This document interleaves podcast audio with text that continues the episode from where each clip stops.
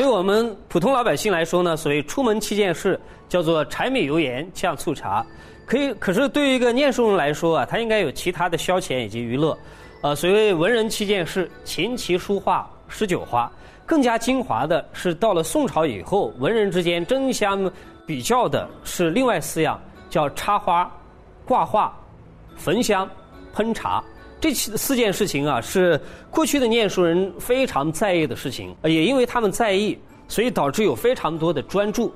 呃，可是中国人在这个方面不像我们昨天介绍的丹尼尔，他没有那么多的科学论证。比如说，我怎么样去插花呢？他不是说用科学的实验来证明我这样插比较好，那样插不太好。不是，我们通常都是上一代的人这样做过，下一代的人接着学习它就可以了。所以在中国人的哲学里面，我们比较注重归纳。我们比较注重直觉，而我今天要跟大家介绍的一本书是中华书局出的，呃，张谦德跟袁宏道两本非常经典的著作，它编到一起，这样我们读起来就很方便了。我们知道，在中国啊，关于插花的艺术呢，所谓三朵奇葩，就是三个非常经典的著作，呃，一个是《平花三说》，就是明朝高廉的；另外呢，就是我手上这一本张谦德的《平花谱》，还有袁宏道的《平史》。我们先简单的讲一下张谦德的《平花谱》吧。这本书当年作者写他的时候才十八岁，就会让人嫉妒啊！十八岁，他说我以志林作事术语一千九百字而已，可是今天变成一个经典的著作。以后但凡谈到关于呃种花的著作的时候，都要从他这里去吸收一些滋养。到了明朝袁宏道的时候，比他晚了一百年左右，大概，呃，他写平史啊，那就把文人趣味发挥到淋漓尽致。我们知道，在袁宏道那个年代里面啊。呃，最有趣或者是最有名的一个艺术的主张，叫做艺术生活化、生活艺术化。就所有的艺术的活动呢，都应该在日常的生活里面完成。而日常的生活呢，你应该把它呃带入到更多的艺术趣味里面。所以插花这样的事情呢，当然就是非常具有艺术趣味的日常行为了。啊，那个时候像这样的念书人，常常设想我最喜欢或者我最向往的一种。生活状态是什么呢？比如说，他们讲说挂一幅单条画，供一枝如意花，自焚香，童子煎茶。他们觉得这样子太好了啊！就是我在旁边墙上挂了一幅画，然后在花画的前面呢供了一朵花，然后我在旁边焚香起来。呃，我的童子在煎茶，我待会儿可以喝茶读书，简直太完美了，对不对？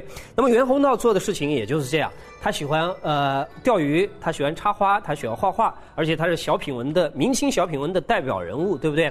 呃，他不喜欢做官，最开始的时候他在做一个无限的县令，辞官不做，后来呢去做一个顺天府的教授，而教授这个工作呢，使得他有大量的闲暇的时间，于是乎他在三十二岁这一年的时候就写了这部《平史》。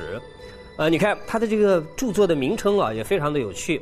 呃，通常情况下，你要写一个著作的话，如果你要用历史的“史”这个字的话，非常的严肃，对不对？也特别的看重它。可是他把一个消遣，他把种花这件事情变得非常的隆重。呃，他要为这些花呢树碑立传，可见他多么喜欢它们。而且不但如此，他把花呢做自己的朋友，几乎要做到爱人了。比如说，他设想。我的花呢，大概也跟人一样吧，啊，它有非常多的快乐的时候，它也有很多悲伤的时候。而他的这些论述呢，当年经过林语堂先生用英文写成的《生活的艺术》这一部书的推荐，西方的读者一看到，哎，原来花也是有快乐的时候，有屈辱的时候，他们觉得，哎，中国人的思维方式真的跟我们不一样，简直匪夷所思。我就在这边简单跟大家介绍，在袁宏道看起来，对一个花来说。有什么样的开心的时候，又有什么样的状态是他觉得屈辱的时候？比如说，对一个花，什么时候是开心的时候呢？呃，他在这边讲有十四条，我们简单举几个例子吧。比如说，明窗净几，啊，谷顶送燕，松涛溪声，啊，就这当然很好了。呃，但是除了外在的这些环境之外，对一个花来说，其实更重要的是它的主人怎么样。那花喜欢什么样的主人呢？当然，花喜欢好事能诗的主人。就是如果他能够写诗，那当然很好了。那么他喜欢什么样的客人呢？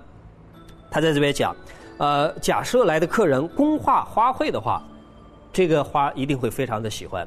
也就是说，他来的客人啊，他可以画下来这些花卉，那当然很好了。所以这大概是比较让花开心的时候。但是花也有屈辱的时候啊。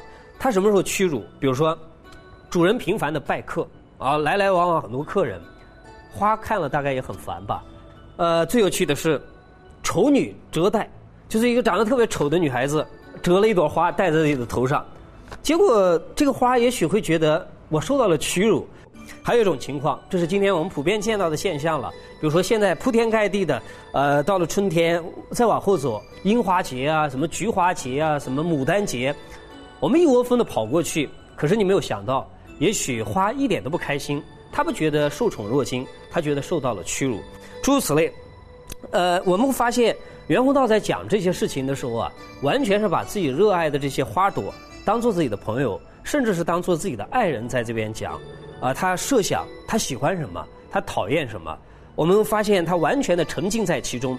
其实历史上有非常多的文人是沉浸在某样东西里面，比如说我们知道米芾沉浸在石头里面，他看到石头要跪下来拜的。呃，还比如说有一些人呢喜欢莲花，比如说呃，比如说那个周敦颐，呃，这就让我们想起来像明朝的另外一个文人叫做张潮，他在《幽梦影》当中说过一句非常出名的话。他说：“人无癖好，不可与之交。假设一个人没有癖好的话，你不可以跟他交往。因因为什么？假设他没有癖好，那么这个人是一个不真实的人，是一个不自然的人，他是一个假的人。这大概就是这个意思。呃，所以这样看起来，我们应该有一些癖好。而我认为呢，在春天万物滋长的时候，我们去插花，去种一盆植物，然后跟着它一起生长，看着它每天的变化。”其实是一个非常好玩的一个癖好，也是一个非常好玩的一个消遣。